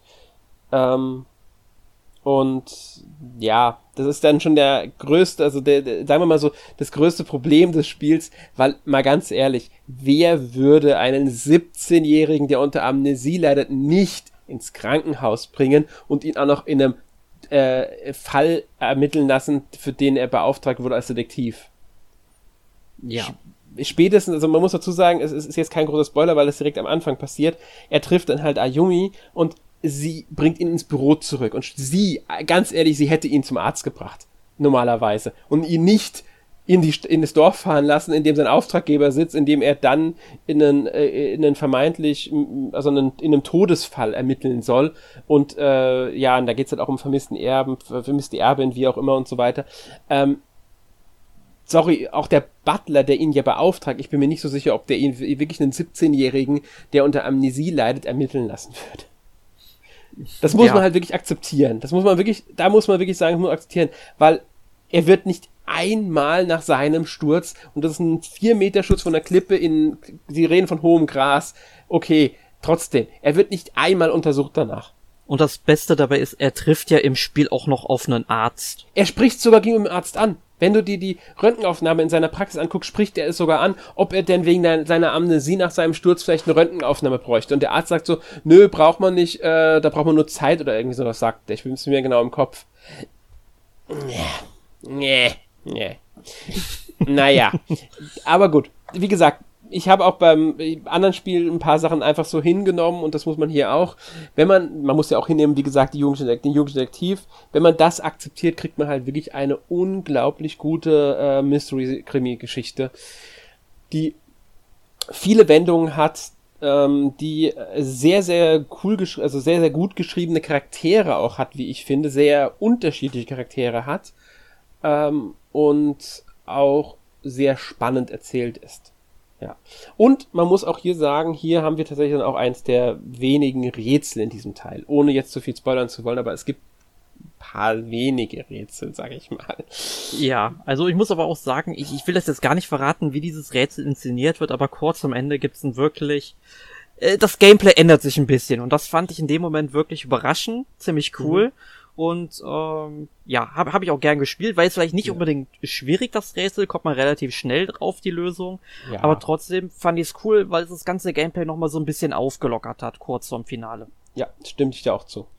Ähm, ja, also um die Story mal kurz zu umreißen, es geht halt darum, dass die, das Oberhaupt, also Kiko, das Oberhaupt und die Hausherrin der Ayashiro-Familie ist gestorben. Sie ist auch die, ähm, was ist das, nicht Geschäftsführerin, sondern ähm, von der Ayashiro Company, also von der Firma, der ist sie quasi die Vorsitzende, die Vorsitzende genau, Vorsitzende. Und sie stirbt halt, äh, das heißt offiziell Herzversagen, aber der Butler zweifelt daran, deswegen beauftragt er halt äh, uns als Detektiv, also den Hauptcharakter, den Protagonist als Detektiv und ähm, es sind halt ihre zwei Neffen und ihre Nichte anwesend, die, die quasi die Erben sind. Außerdem halt wird im Testament noch von einer weiteren Person gesprochen, die halt auch was erbt und so weiter und so fort. Und die Person ist halt nicht anwesend, also die ist verschollen und das ist ja so grob umrissen, das, worum es da, womit es anfängt. Das geht natürlich noch ein bisschen in eine andere Richtung. Ich will jetzt, wie gesagt, nicht zu viel verraten. Ähm, und es passiert wirklich einiges in dem Spiel. Man hat auch sehr viele Schauplätze, wie ich finde. Ähm, und ja. ja. ja. Möchtest du noch was ergänzen?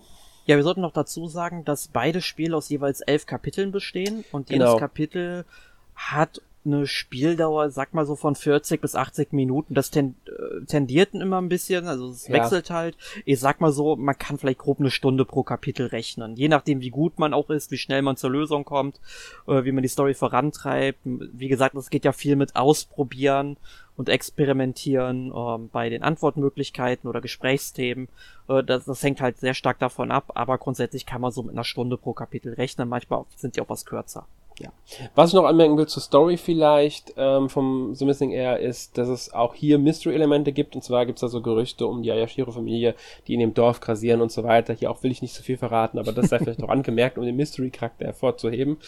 Ähm, ist auch sehr lustig, wenn man dann mit ja. den ähm, Dorfbewohnern redet, besonders mit dieser älteren Frau, die dann ja. ähm, äh, was da passiert, macht es einfach mal, ist urkomisch. Aber passt halt, äh, da hat's mich tatsächlich mit dem Humor nicht so ganz gestört, ja. Aber. Äh, es ist, der Humor ist halt auch Geschmackssache in beiden ja. Spielen und wie gesagt, mich hat er beim zweiten Teil, also bei so einem Girl Who Stands Behind auch nicht gestört. Ähm, da muss halt jeder für sich dann noch überlegen, ob man zurechtkommt oder nicht. Beide Spiele lohnen sich meiner Meinung nach wirklich, aber man sollte halt wirklich nicht in der Erscheinungsreihenfolge, sondern in der chronologischen Reihenfolge spielen weil das das bessere Story-Erlebnis ist. Ähm, eine ja. kleine Sache gibt's noch bei The Girl Who Stands Behind tatsächlich. Man hat mini, mini, mini, mini, minimalen Einfluss auf ähm, eine ganz, ganz kleine Szene ganz, ganz am Ende vom Spiel. mhm. ähm, und das hängt davon ab, wie man sich im Spiel verhält. Da will ich jetzt nicht zu viel spoilern, äh, natürlich. Aber je nachdem, wie man halt im Spiel sich verhält, kriegt man eine minimal andere Szene ganz am Ende vom Spiel nochmal geboten. Ähm, erhöht jetzt nicht unbedingt den Wiederspielwert. Wenn man wissen will, wie die aussehen, kann man da auch, denke ich mal, alles ergoogeln, beziehungsweise auf YouTube finden. Ähm, und äh, trotzdem finde ich eine sehr äh, nette Sache.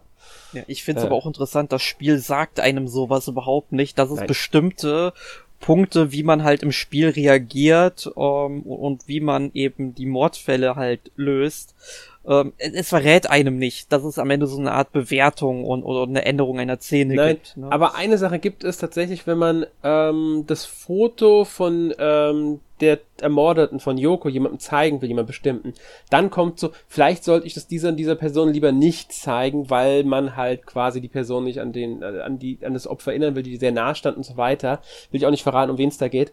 Ähm, aber den Hinweis, das ist so einer der wenigen Hinweise, den man bekommt, dass es vielleicht sowas einen minimalen Einfluss haben könnte. Ja, ich dachte vielleicht. mir halt, Ich dachte mir halt so, hm, ja, der Einfluss wird nicht sonderlich groß sein, ist er auch nicht. Muss man ganz klar sagen. Ich weiß nicht mehr, ob das dann im Endeffekt Einfluss auf das, diese Szene am Ende hat, kann ich nicht sagen.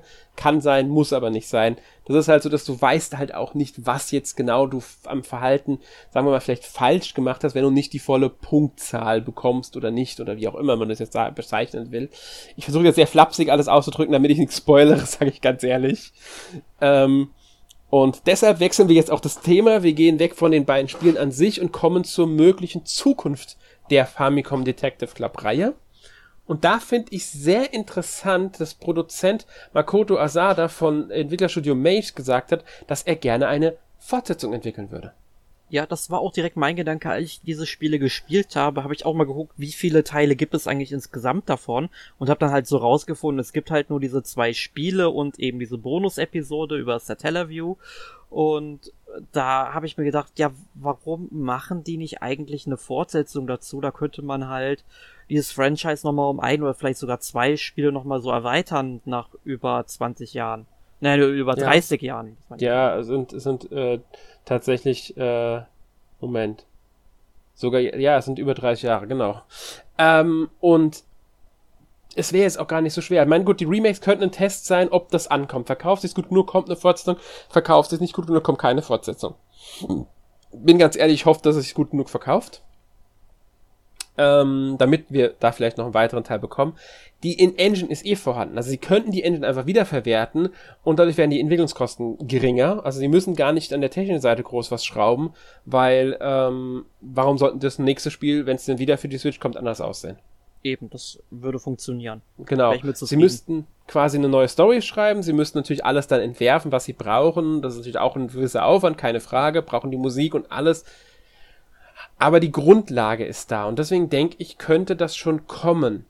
Ähm, da könnte ich mir übrigens auch vorstellen, dass sie, wenn es erfolgreich genug ist, nochmal ein Remake von der Satellaview-Episode bringen, weil die müsste man ja nur insoweit anpassen, dass sie eben keine Ausstrahlung Ich glaube, die war in drei oder vier Teile eingeteilt, bin mir nicht mehr ganz sicher, die halt verschieden ausgestrahlt wurden ich denke, möglich wäre es. Wäre vielleicht ein bisschen mehr Aufwand als jetzt bei denen, aber da sie sowieso alles neu entwerfen müssen, wäre das vielleicht auch gar nicht so der große Aufwand. Wäre natürlich kein vollwertiger neuer Teil, weil es deutlich kürzer ist als die anderen beiden, aber so als kleinen Bonus nochmal nachreichen. Ähm, hier, wir bringen jetzt auch noch das raus, damit ihr diese Episode auch noch habt. Ähm, Fände ich schon schön, muss ich ganz ehrlich sagen. Mhm. Fände ja. ich auch toll. Und ähm, was auch noch eine große Rolle dabei spielt, ist der allgemein angewachsene Erfolg von Visual Novels außerhalb von Japan. Vor noch, keine Ahnung, vor zehn Jahren waren Visual Novels noch sehr, sehr unterrepräsentiert, sage ich mal. Die meisten Magazine haben sie nicht getestet, es wurde nicht drüber berichtet. Viele haben die Nase gerümpft gesagt, es sind doch nur Dating-Sims oder irgendwelche Erotikspielchen oder sowas. Gibt's keine Frage, gibt sogar sehr viele von, auch auf der Switch mittlerweile, wobei die dann meistens geschnitten sind. Für alle, die sich dafür interessieren, als Anmerkung direkt. Ähm, und ja, aber es gibt halt auch solche Visual Novels. Es gibt so, so, so gute Visual Novels. Ich sag, muss da wieder mal ähm, äh, Gnosia erwähnen, was für mich eins der, eine der besten Spielerfahrungen dieses Jahres bisher war. Aber halt auch Detective, ähm, Famicom Detective Club fand ich jetzt wirklich, wirklich schön und auch eine sehr gute Einstiegs-Visual Novel. Wenn sie den Adventure-Teil vielleicht in, in einem Nachfolger nochmal erhöhen würden, einem wirklich ein Inventar geben würden, in dem man Gegenstände sammelt, ein paar mehr Rätsel vielleicht einbaut, und dieses, ich muss jetzt so viel anklicken, um rumzuprobieren, abschaffen. Könnte dann ein richtig, richtig, richtig gutes Spiel nochmal draus werden, das auch, ähm, ohne dass es ein Remake ist, weil ich muss sagen, das mit dem viel anklicken habe ich dem Spiel auch verziehen, weil es halt ein Remake ist. Und ich denke, das ist ein Überbleibsel der äh, Famicom-Zeit noch. Ähm, ich könnte mir das sehr gut vorstellen, dass es wirklich noch funktionieren kann, dass da was kommt. Ja. Also ich hoffe es auch. Ja, ich denke mal, es wird aber viel vom Erfolg der Spieler ja, abhängen. Denke ich auch. Also wenn die Spiele erfolgreich sind, kriegen wir was, wenn nicht, dann wahrscheinlich eher nicht. Ja. Ähm, ja. Dann noch ein kurzer Fun Fact zum Schluss. Ayumi Tachibana war tatsächlich in der japanischen Version von Super Smash Bros. Melee eine Trophäe und war sogar als spielbarer Charakter mal äh, geplant, überlegt, wie auch immer. Die Trophäe gibt es natürlich in der europäischen Version nicht, aber ich finde es ein... Äh, Echt nicht? Nee, ich glaube nicht. Also es stand zumindest dabei, als ich ähm, recherchiert habe, nochmal extra nach der Trophäe, stand in zwei oder drei Quellen tatsächlich dabei, dass es ähm, nur in der japanischen Version drin sei. Hat mich auch gewundert. Weil ich auch englische Texte gefunden habe mit Screenshot. Ich dachte, okay, das war eine Fanübersetzung. Äh, ich will es jetzt nicht beschwören, aber das ist das, was ich bei der Recherche, habe extra nochmal recherchiert, weil ich auch verwundert war, dass da drin stand nur in Japan. Ja. Ähm, deswegen, vielleicht ist es falsch, kann sein, dass ich da nicht 100% ähm, äh, dass die, die, die Quellen, die ich dazu gefunden habe, falsch waren. Wenn das der Fall ist, verbessert mich gerne. Ähm, weil ich habe auch erst gedacht, Moment, die ist doch auch in der europäischen und äh, nordamerikanischen Version drin. Aber ähm, wie gesagt, ich habe, äh, obwohl ich Screenshots auf Englisch gefunden habe, oder mache ich mir keine großen Gedanken, weil Screenshots findest du mittlerweile von so vielen Spielen, die nie eine englische Version bekommen haben mit englischen Bildern drin. Da denke ich mir so, okay, das hat irgendjemand halt angepasst einfach. Ähm, deswegen habe ich da jetzt keinen großen Gedanken gemacht, aber die Quellen, die ich gefunden hatte, haben halt beide davon gesprochen, dass es diese Trophäe nicht in den anderen Versionen gab. Genau. Ja. Und die war ja auch ursprünglich sogar als spielbarer Charakter für Smash Bros. Melee genau. geplant. Ja. Und was er auch, was es auch noch ist, in der japanischen Version von WarioWare Touched, das ja ähm, von äh, Yoshio Sakamoto mitentwickelt wurde, also er war damals Game Designer von diesem Spiel äh, tritt sie tatsächlich bei einem Minispiel im, irgendwie auf. Da gibt's wohl ein 9 Volt Minispiel, das auf Famicom Detective Club 2, also The Girl Who Stands Behind, basiert. Ja. Ist auch noch so ein kleiner Fun Fact. Mhm. Ja. Gut, dann äh, würde ich sagen, ziehen wir mal ein kleines Fazit. Äh, ich glaube, wir haben es schon öfters betont, die Spiele haben uns beiden gefallen. Ich würde sie beide weiterempfehlen, definitiv. Man, man kriegt sie sowieso nur zusammen bei uns, also hat man dann sowieso beide. Würde aber ganz klar sagen, um es nochmal zu betonen, chronologische Reihenfolge, also erste God of Stands Behind, dann The Missing Air zu spielen, äh, ist, glaube ich, die bessere Erfahrung. Ähm, und ja, ich hoffe auf eine Fortsetzung und darauf, dass es erfolgreich wird. Also schaut es euch an und ähm, ja, im Zweifelsfall kauft sie euch, damit wir eine Fortsetzung bekommen. Ja, ja, also ich denke tatsächlich, äh, wenn man diese Spiele spielen will, also wenn man sie jetzt im europäischen E-Shop kauft, muss man sie ja zusammen kaufen. Wenn man sie jetzt sich allerdings im amerikanischen E-Shop kaufen möchte äh, und jetzt vielleicht auch nur eines dieser beiden Spiele spielen will, dann sollte man meiner Meinung nach eigentlich The Missing Air holen. Reicht völlig aus, eigentlich. Nein, ähm, muss, ich, sorry, muss ich direkt unterbrechen? Nein, würde ich nicht sagen, weil ich finde, dass ähm, The Girl Who Stands Behind gerade bei den Charakteren sehr, sehr viel auch beiträgt und, wie wir es auch schon gesagt hatten, das gesamte Rahmenkonzept der Geschichte durch auch The Girl Who Stands Behind, finde ich, nochmal einen wesentlich größeren Hintergrund bekommt. Ähm, und deswegen finde ich, man sollte, wenn man sie wirklich spielen will, auch versuchen, dass man beide spielt. Ähm, weil meiner Meinung nach sind sie auch beide gut und beide lohnenswert und deswegen muss ich da leider reingrätschen und sagen, da teile ich deine Meinung überhaupt nicht. Ja, das muss ich dann auch so akzeptieren. Ich denke halt, ich. Äh, The Missing Air äh, funktioniert eigentlich auch als eigenständiges Spiel, ohne dass man unbedingt ähm, The Girl Who Stands Behind spielen muss. Funktioniert. Ähm, aber trotzdem, ich finde sowieso, man sollte immer eine ganze Reihe vollständig spielen, wenn einem etwas gefällt. Ähm, aber trotzdem, wie gesagt, wenn man nur einen Teil spielen will, dann sollte man schon eher zu äh, The Missing Air greifen, finde ich persönlich. Also ich finde, ähm, wenn sie irgendwann mal im Angebot sind, weil jetzt kostet es ja 60 Euro, muss jeder für sich wissen, äh, weil ich gehe jetzt erstmal davon aus, die meisten werden es im europäischen E-Shop kaufen mhm. und nicht im amerikanischen. Mhm. Ähm, kann man natürlich machen. Dann zahlt man halt 40 Dollar für eine äh, Episode. Wenn man beide kauft, dann halt zusammen 70 Dollar. Ähm, ich würde dazu raten, also wenn man wirklich interessiert ist, kann man es ruhig im europäischen kaufen, man hat beide. Man kann natürlich auch warten, bis es mal wieder ein Angebot gibt. Gibt's ja immer wieder mal. Auch Nintendo-Spiele werden günstiger im E-Shop. Oder es gibt da mal so ein Angebot, bei dem man zwei Nintendo-Spiele für 100 äh, Euro bekommt oder sowas. Gab's ja auch schon öfters. Da wird dieses, werden wird Famicom Detective und dann halt natürlich beide, weil sie ja nur zusammen verkauft werden, irgendwann auch mal drin landen. Da bin ich überzeugt von. Ja. Ähm, also wer jetzt Kann sagt, ist mir zu teuer, ähm, hätte da vielleicht eine gute Gelegenheit dann nochmal.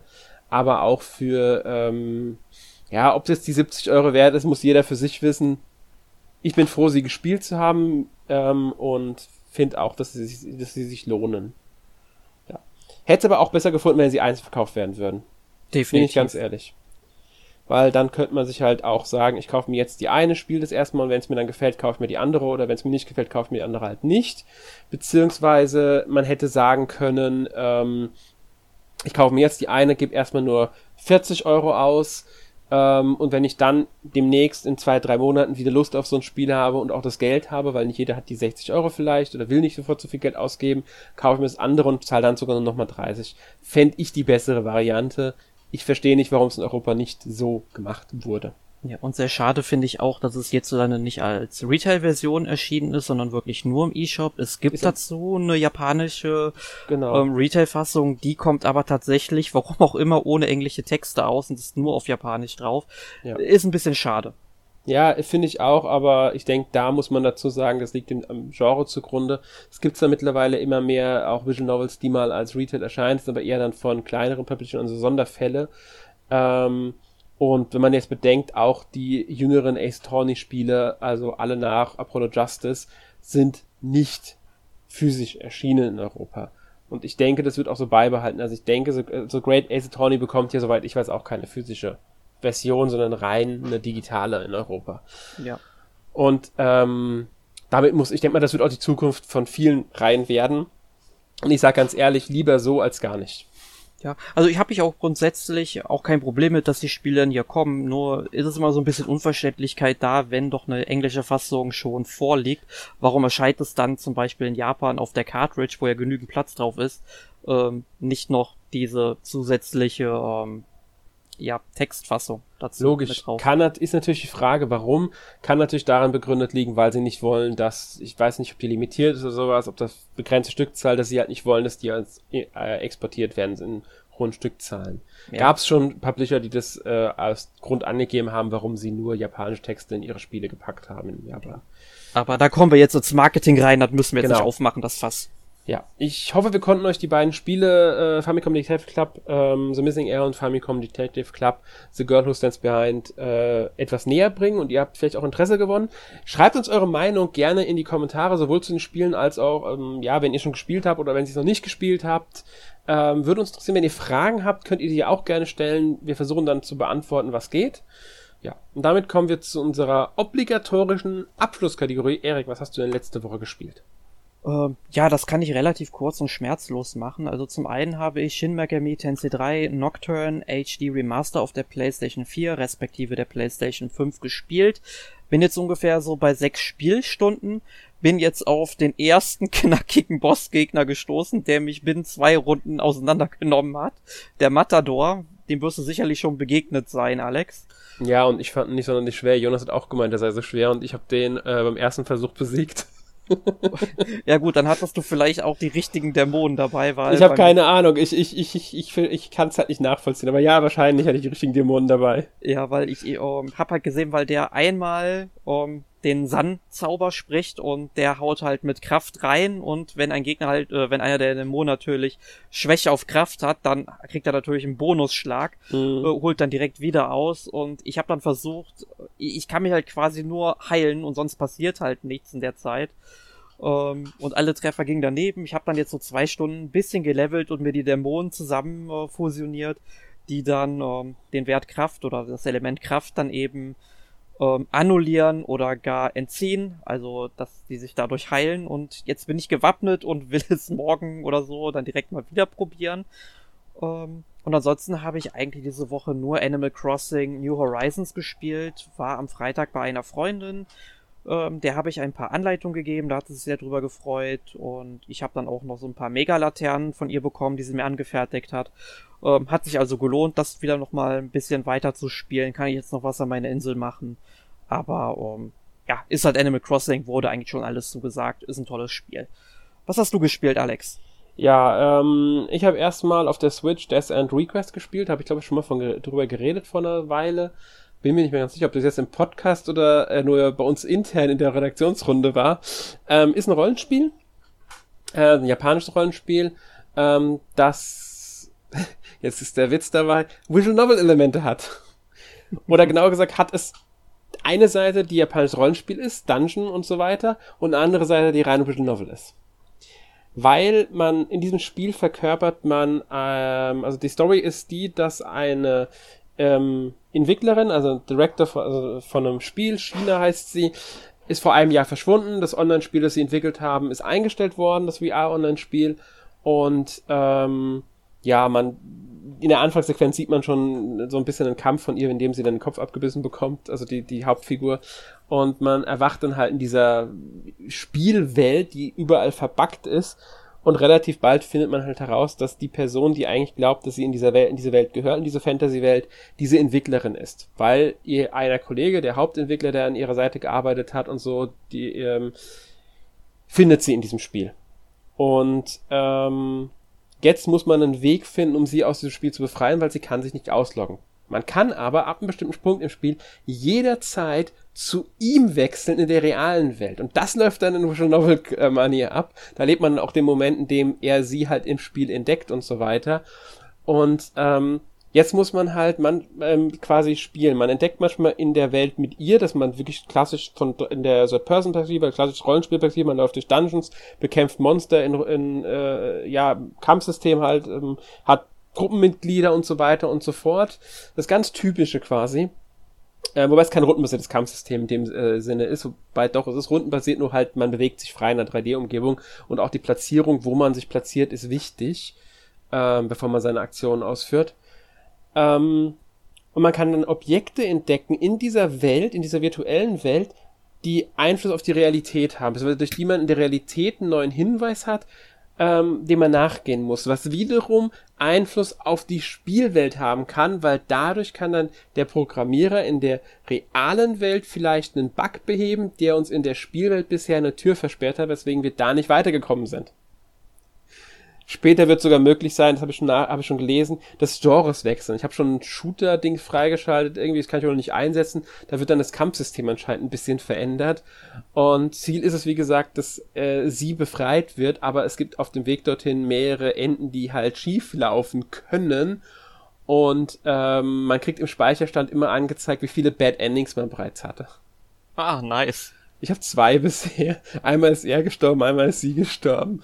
Äh, gefällt mir bisher sehr, sehr gut. Die Story und alles ist immer ein bisschen was anderes. Ist, glaube ich, auch ab 18. dieses Spiel, weil es dann doch einige sehr äh, heftigere Szenen und blutigere Szenen haben kann. Wie gesagt, schon allein das, äh, der Anfang ist äh, nicht ohne. Ja, ja. ich finde sowas mit Bad Endings manchmal mal ganz interessant. Vor kurzem habe ich ja auch auf der Switch ähm, Astalon, The Tears of the Earth gespielt. Mhm. Das ist dann ja, so, so ein 2D-Plattformer, Action-Adventure und dann kommst du halt am Anfang in so einen Turm rein und du hast tatsächlich die Möglichkeit, direkt wieder aus dem Turm rauszugehen. Dann sagt dir das äh, Spiel, willst du das wirklich machen? Und dann sagst du einfach ja, dann gehst du halt und dann kriegst du halt so das Ende, ja, dass der Held einfach gegangen ist, ne? Und ähm, die Welt ist dann halt untergegangen, seine Freunde sind getötet worden und so weiter. Und dann hast du halt dieses Bad Ending halt freigeschaltet und dann äh, wirst du aber direkt direkt wieder in den Turm reingeworfen und dann sagt der Held so, nein, nein, so ist das überhaupt nicht gelaufen. Mm, das finde ich cool. Ja, bei dem Spiel sind die Bad Endings eigentlich nur Text bisher. Also schwarzer Bildschirm und ein bisschen Text, der erklärt, was passiert ist. Ähm, das hat man leider gerade in der Novel Teil relativ häufig, also häufiger, meistens natürlich irgendwas äh, mit schön gezeichneten Hintergründen und so weiter und gezeichneten Charakteren. Ähm, gibt sehr viel Gespräch, gerade der Anfang zieht sich. Ich glaube, die ersten zwei Stunden sind fast mehr Gespräche, als dass du irgendwie Gameplay, also wirklich was machen kannst. Aber wie gesagt, gefällt mir bisher sehr gut. Ähm, bin noch dran, wird es dann auch irgendwann dem nächsten Test bei uns auf der Webseite geben. Ist halt ein umfangreicheres ähm, Spiel, dem ich mich da noch widmen muss. Äh, ich habe heute außerdem Final Fantasy VII auf der Switch angefangen. Also das originale Final Fantasy VII, nicht das Remake logischerweise. Ja, habe ich letztes Jahr vor dem Remake auch nochmal durchgespielt auf der Switch. Ja, nachdem ich das Remake letztes Jahr auf der Switch, auf der PS4 gespielt hatte, hatte ich Bock drauf und jetzt war es halt im Angebot und gesagt, okay, 8 Euro dafür gebe ich aus. Mhm. Ähm, und hab's jetzt äh, quasi. Die, ich habe eine knappe Stunde ungefähr jetzt gespielt. Ja. Also ich bin jetzt ähm, kurz davor, dass sie zur Mission, äh, zur zweiten Mission wieder aufbrechen. War also jetzt gerade das erste Mal in den Slums unten und so. Ähm, ja, und dann habe ich noch Spider-Man Miles Morales angefangen auf der PS5 gab es ja beim Prime Day das schöne Angebot, Controller für die PS, also PS5 Controller plus ähm, das Spiel für, ich glaube, 80 Euro waren's. Und da so Controller allein schon 70 Euro kostet, gesagt, ja, das mache ich. Ja, wenn ich keinen zweiten PS5 Controller hätte, hätte ich es vermutlich auch gekauft. Ja. Ähm, Finde ich bisher schönes Spiel, gefällt mir sehr gut. Ähm, ist halt wieder das Spider-Man wie beim Vorgänger, aber halt erweitert um ein paar PS5-Versionen. Gerade optisch sieht's halt nochmal einen Ticken schicker aus. Ähm, auch storymäßig gefällt es mir sehr gut. Ich bin noch nicht so weit, aber bisher gefällt es mir halt wirklich gut. Ja. Aber gut, das war's von mir. Nächste Woche gibt es dann im Podcast Nummer 390 Mario Golf Super Rush für die Switch. Logischerweise. Ja. Bis dahin wünschen wir euch noch einen schönen Tag, schönen Abend. Bis zum nächsten Mal. Eine schöne Woche. Eine schöne Woche, genau, eine schöne Woche. Sehr neutral wieder. Ja. Bis zum nächsten Mal. Tschüss. Adios.